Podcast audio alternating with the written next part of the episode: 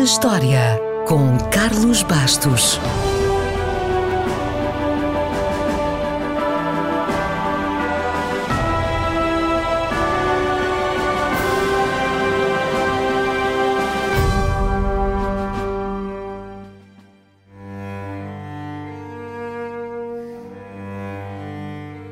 A conspiração da pólvora foi uma tentativa de um grupo de católicos para tirar do trono o rei Jaime I de Inglaterra. O plano era simples: fazer explodir 36 barris de pólvora, armazenados por baixo do Palácio de Westminster, onde estava a Câmara dos Lordes, durante a cerimónia de abertura do Parlamento no dia 5 de novembro de 1605. Remember, remember the 5th of November, the gunpowder, treason and plot.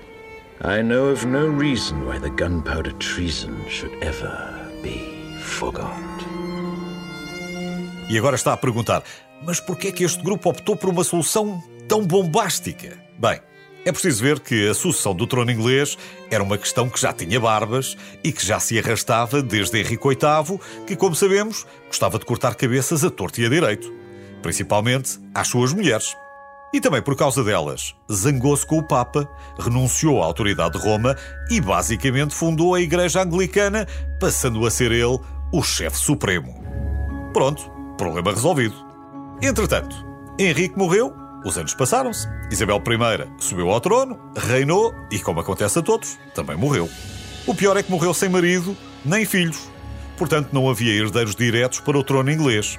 O melhor colocado era Jaime, primo católico de Isabel e rei da Escócia. Era o melhor colocado e foi ele que assumiu o trono. Mas apesar de Jaime ser católico, aqueles que acreditaram numa maior tolerância religiosa viram as suas expectativas goradas, porque os católicos continuaram a ter uma vida difícil. Se juntarmos aos problemas religiosos as lutas políticas no Parlamento e os cofres quase vazios, já começamos a perceber as principais razões para um descontentamento generalizado e para uma conspiração para tirar o rei Jaime I do trono. O plano era então fazer explodir barris de pólvora por baixo da Câmara dos Lordes durante a cerimónia de abertura do Parlamento. O primeiro problema foi o recrutamento de gente de confiança, mas foi resolvido. O segundo foi encontrar pólvora suficiente. Missão cumprida. Também não houve problema e conseguiram armazenar 36 barris. Depois, havia a questão de quem os faria explodir. O voluntário foi um senhor chamado Guy Fawkes, que, apesar de não ter liderado a conspiração, foi ele que ficou para a história. Foram então para uma casa de campo tratar de todos os detalhes. Detalhes como a melhor maneira de Guy Fawkes acender o rastilho e a seguir bater o recorde dos 100 metros barreiras, saltar para um barco a remos e fugir Rio Tamis abaixo. No papel, estava tudo bem.